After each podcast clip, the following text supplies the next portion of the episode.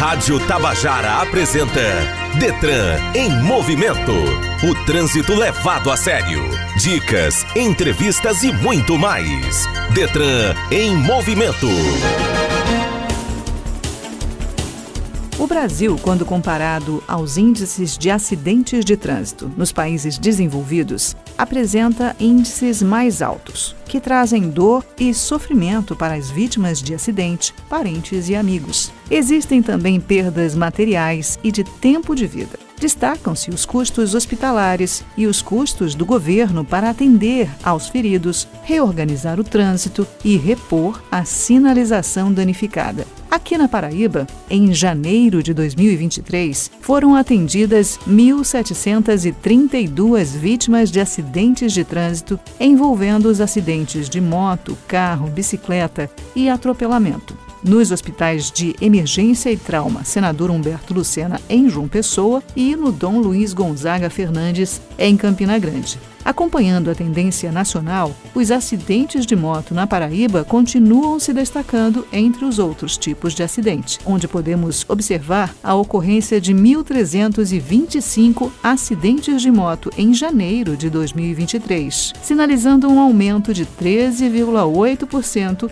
quando comparado ao número de janeiro de 2022, que foi de 1.164 acidentes. Para conversar sobre esses números, convidamos Gerlane Carvalho, coordenadora do programa Vida no Trânsito da Secretaria de Estado da Saúde. Você está ouvindo o Detran em movimento pela Rádio Tabajara FM 105,5, levando até você todas as informações do Detran Paraíba. Detran em movimento, juntos salvamos vidas.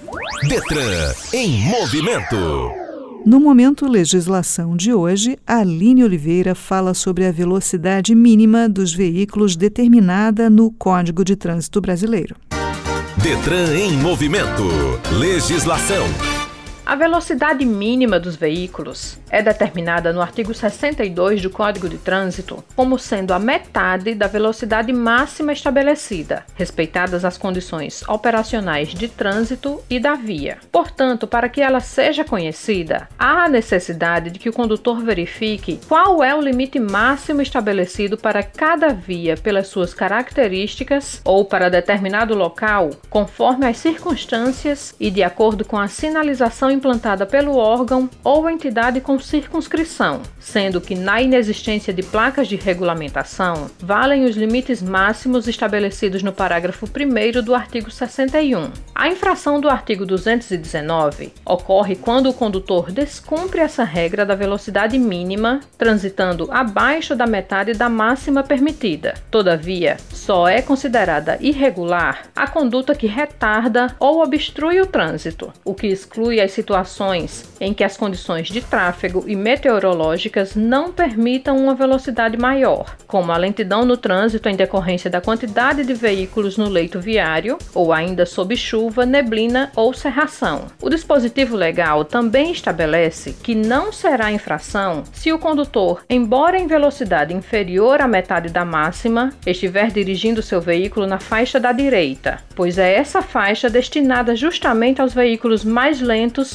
e de maior porte, quando não há faixa especial a eles destinada, de acordo com o artigo 29, inciso 4. É importante ressaltar que, por ser uma infração que depende da aferição exata da velocidade em que o veículo se encontra, a aplicação desta multa de trânsito exige a utilização de equipamento medidor de velocidade. O artigo 219, no capítulo das infrações, prevê que transitar com o veículo em velocidade inferior à metade da máxima estabelecida para para a via, retardando ou obstruindo o trânsito, a menos que as condições de tráfego e meteorológicas não o permitam, salvo se estiver na faixa da direita, é uma infração média com penalidade de multa. Detran em movimento. Entrevista. Hoje, vamos fazer um balanço dos acidentes e mortes no trânsito no início deste ano e falar sobre possíveis ações para diminuir esses números com a coordenadora do programa Vida no Trânsito da Secretaria de Estado da Saúde, Gerlane Carvalho. Bom dia, Gerlane, seja bem-vinda aqui ao Detran em Movimento. Bom dia, Rosângela. Eu que agradeço ao convite de poder participar deste programa Detran em Movimento. Gerlane, quando e como a Paraíba aderiu ao PVT, que é o programa Vida no Trânsito? podcast. Bom, a Paraíba aderiu ao programa Vida no Trânsito em 9 de agosto de 2013, através de uma portaria aqui do gabinete do secretário, que é a portaria 423, onde foi instituído um comitê, que foi um comitê operacional estadual para vigilância e monitoramento dos acidentes de trânsito. Então esse programa existe no país todo e faz um registro dos acidentes de trânsito, é isso? O programa ele trabalha em parceria com os órgãos de trânsito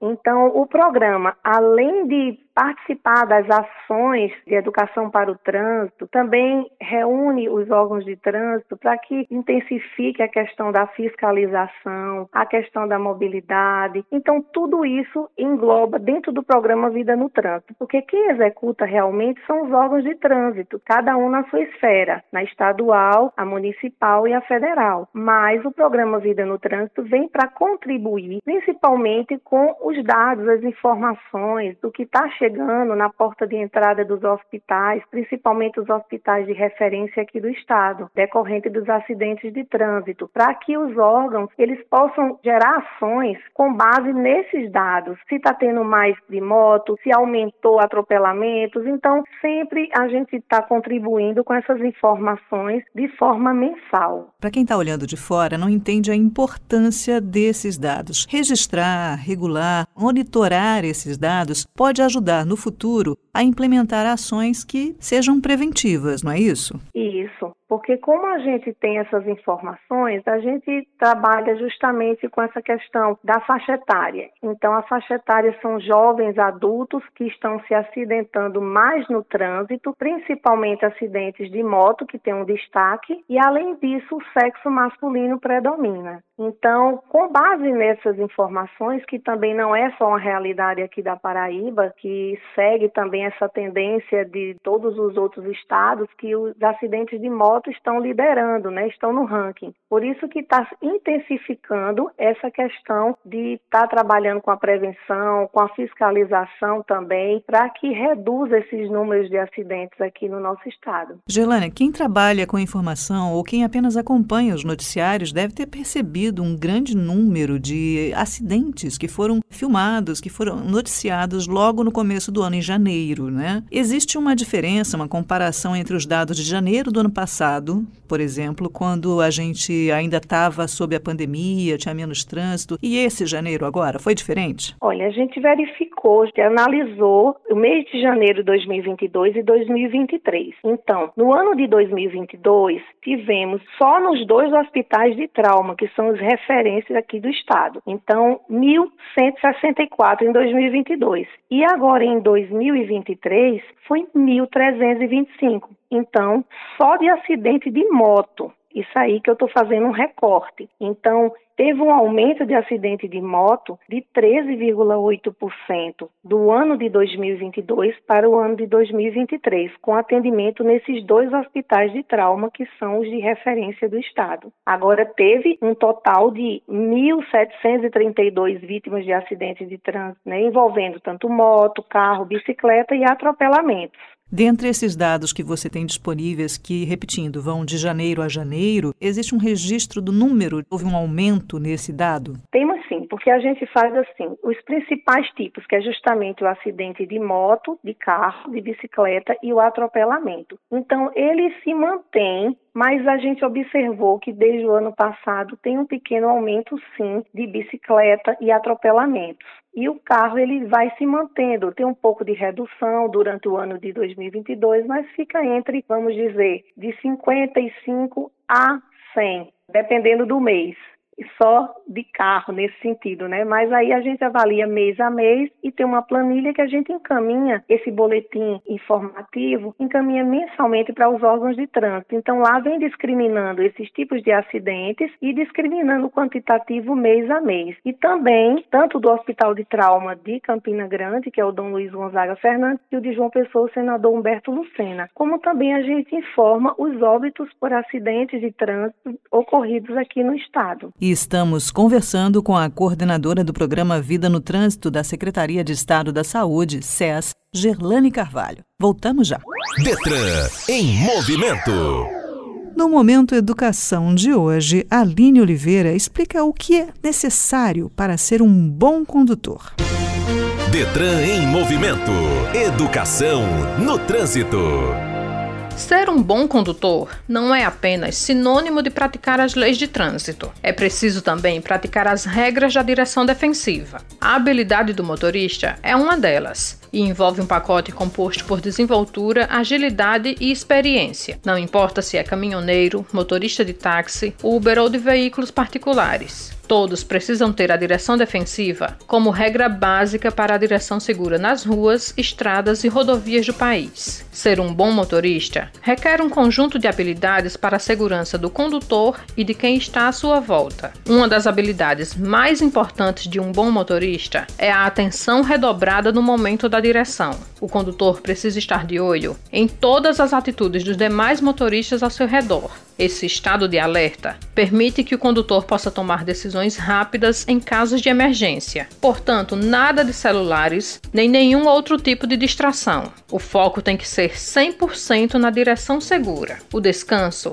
é outro item fundamental para um trânsito seguro, pois motoristas cansados têm os seus reflexos reduzidos. Uma outra característica de um bom motorista é o preparo da viagem, o que inclui conhecer a rota que irá pegar. Existem, por exemplo, exemplo, vias que são restritivas para uso de caminhões. Se você já sabe que esse tipo de veículo não pode transitar em determinadas rodovias, é possível estudar rotas alternativas para a viagem e assim evitar multas. Paciência, respeito e cordialidade são qualidades para qualquer tipo de trabalho. Todo motorista deve ter uma direção responsável, isso é, seguir as leis de trânsito à risca. Se vai virar à esquerda ou à direita, é preciso sinalizar com a seta, respeitar as prioridades das vias e o limite de velocidade de cada uma, não consumir nenhuma bebida alcoólica antes de dirigir, não mexer no celular enquanto está conduzindo o veículo e também usar o cinto de segurança. Estamos apresentando Detran em movimento. Estamos de volta conversando com Gerlane Carvalho, coordenadora do programa Vida no Trânsito da Secretaria de Estado da Saúde. Gerlane, você tem como informar para gente, dentro desse cenário que você colocou, a gravidade desses acidentes? Quanto tempo, por exemplo, fica internada uma pessoa que sofre um politraumatismo por um acidente de moto? Olha, esse dado específico dos hospitais de trauma. Então, assim, a gente não tem esse dado detalhado, inclusive os diretores dos hospitais de trauma têm na fala dele algumas vezes essas análises, mas é uma análise que a gente sabe que, no geral, são os acidentes mais graves que vão para os hospitais de trauma e que lá geram muitas sequelas, porque tem muitas amputações de membros, a permanência é maior dentro do hospital. Eu não tenho assim o um número para te passar, mas a gente sabe dessa realidade que a permanência é maior e que também a recuperação e a qualidade dessas vítimas ela cai muito. Por quê? Porque eles vão ter amputações de membros que vão ter que se reabilitar, então não vão poder produzir, trabalhar. Então tudo isso gera uma qualidade de vida que tem que ser adaptada. Gerlane, você falou que a sua ação envolve educação, que vocês fazem campanhas educativas. Para que público é destinado? As ações de educação para o trânsito, ela é feita justamente em parceria com os órgãos de trânsito. Então a gente faz essa parceria com o Detran, com o BPTran, com o DER, com a PRF. Então ele já tem a programação anual que é tanto de educação para o trânsito como fiscalização. Então o programa Vida no Trânsito ele vai justamente para somar, além de levar essas informações, a gente também participa de algumas ações de educação para o trânsito juntamente com eles, porque implementa as ações, faz ações coletivas, porque inclusive aqui em João Pessoa existe existe um, um, centro de estudos em Campina Grande, da STTP, que a gente participa do comitê, que é da Paraíba, que é presidido pelo Dr. Carlos Dunga, que é da STTP de Campina Grande. Mas aqui em João Pessoa, na CEMOB, também já tem instituído um comitê para fazer essa análise, que é um comitê de estudos e monitoramento de acidentes de trânsito aqui no município de João Pessoa. Então é muito interessante porque lá a gente tem essas reuniões e lá é discutido os dados estatísticos que são apresentados. Especificamente a gente está analisando os óbitos ocorridos por esses acidentes de trânsito tão graves que estão acontecendo aqui na capital. Então lá, além de analisar, é também sugerido aos órgãos competentes a análise de intervenções de vias públicas, sinalizações necessárias, a redução de velocidade em determinados percursos, tudo isso para tentar reduzir o número de acidentes e também que não leve tantos acidentes a óbitos. Obrigada, Gerlane. Eu sei que o seu tempo é curto, então você diria que o PVT, que esse programa, esses comitês, têm por objetivo criar uma engenharia de trânsito para diminuir esses acidentes e essas mortes. Seria isso? Isso, porque a gente contribui, porque cada um na sua esfera. Então, participa o Corpo de Bombeiros, o SAMU, o Programa Vida no Trânsito, aí está a CEMOB, está a PRE, então, se foi detectado acidentes graves ocorrendo constantemente em determinados pontos focais, que são os pontos quentes aqui dentro de João Pessoa, a exemplos do que está acontecendo no comitê lá da CEMOB, então vai ter intervenções ali, vai ter uma análise do porquê está ocorrendo tantos acidentes. É problema na via? É problema de sinalização? Ou é imprudência? Ou é justamente o excesso de velocidade e a imprudência. Se é isso, o que é que pode ser feito para tentar reduzir? Então, coloca redutor de velocidade, coloca outras intervenções que possam ser feitas para evitar que as pessoas transitem em alta velocidade naquele percurso, para tentar evitar esse acidente. Então, tudo isso vem a contribuir para poder reduzir esses números de acidentes. Isso tanto é feito aqui dentro de João Pessoa, passando no percurso da BR por João Pessoa, como também na parte das vias públicas de João Pessoa, que fica na jurisdição da CEMOB. O BPTran também participa, então é muito interessante, porque não é só analisar o dado, mas também saber o que pode ser feito para que consiga reduzir esses acidentes. Muito obrigada, parabéns pelo seu trabalho, obrigada pela sua participação e vamos todos nos cuidar no trânsito para chegar do outro lado vivos, de preferência, né? Verdade, eu que agradeço e espero que todos tenham consciência que realmente a melhor forma é prevenir o acidente. Detran em movimento. No Você Sabia de hoje, Aline Oliveira explica as funções da caixa de direção. Detran em movimento. Você sabia? Com a função de transmitir o movimento do volante às rodas, a caixa de direção define uma trajetória segura ao volante. Existem dois tipos de caixa de direção: modelo setor e rosca, geralmente usada em veículos antigos e veículos pesados, e outra do tipo pinhão e cremalheira, mais utilizada nos automóveis atuais, mais leve e compacta. A folga nessas peças pode trazer ruídos, além de imprecisão e demora na resposta do volante. Ao virar o volante, volante, o movimento é transferido para a caixa de direção por meio da coluna. Assim, a rotação é convertida e transferida para os braços que controlam o posicionamento das rodas. É importante saber que a caixa de direção pode contar com assistência, que pode ser hidráulica ou elétrica. Na assistência hidráulica, tem um sistema que é tocado pelo motor, ou seja, há uma correia no motor que toca uma bomba hidráulica, formando um circuito e conforme se atua no volante, ela faz multiplicação de forças para esterçar o veículo. Já na elétrica, poupa energia, já que não é tocado pelo motor e faz a multiplicação de forças por meio do atuador elétrico. Assim como os outros componentes do veículo, a caixa de direção também sofre desgaste. Dessa maneira, pode surgir folga na direção pelo desgaste do conjunto pinhão e cremalheira e também das buchas. Caso haja algum indício de anormalidade em algum dos componentes do sistema de direção, é importante procurar um mecânico de confiança, já que o sistema é de extrema segurança no controle do veículo. Detran informa. O Detran da Paraíba ampliou o número de agendamentos para o procedimento de captura online, foto, biometria e assinatura digital dos candidatos à obtenção da Carteira Nacional de Habilitação, CNH. Além disso, as vagas foram ampliadas para a entrega do documento, o que resulta num aumento de 180 agendamentos diários. As novas vagas foram disponibilizadas para a sede de Mangabeira, em João Pessoa, onde há maior demanda. A medida tem o propósito de diminuir o tempo de espera. Para agendar, você deve acessar o site www.detran.gov.br. Detran em movimento.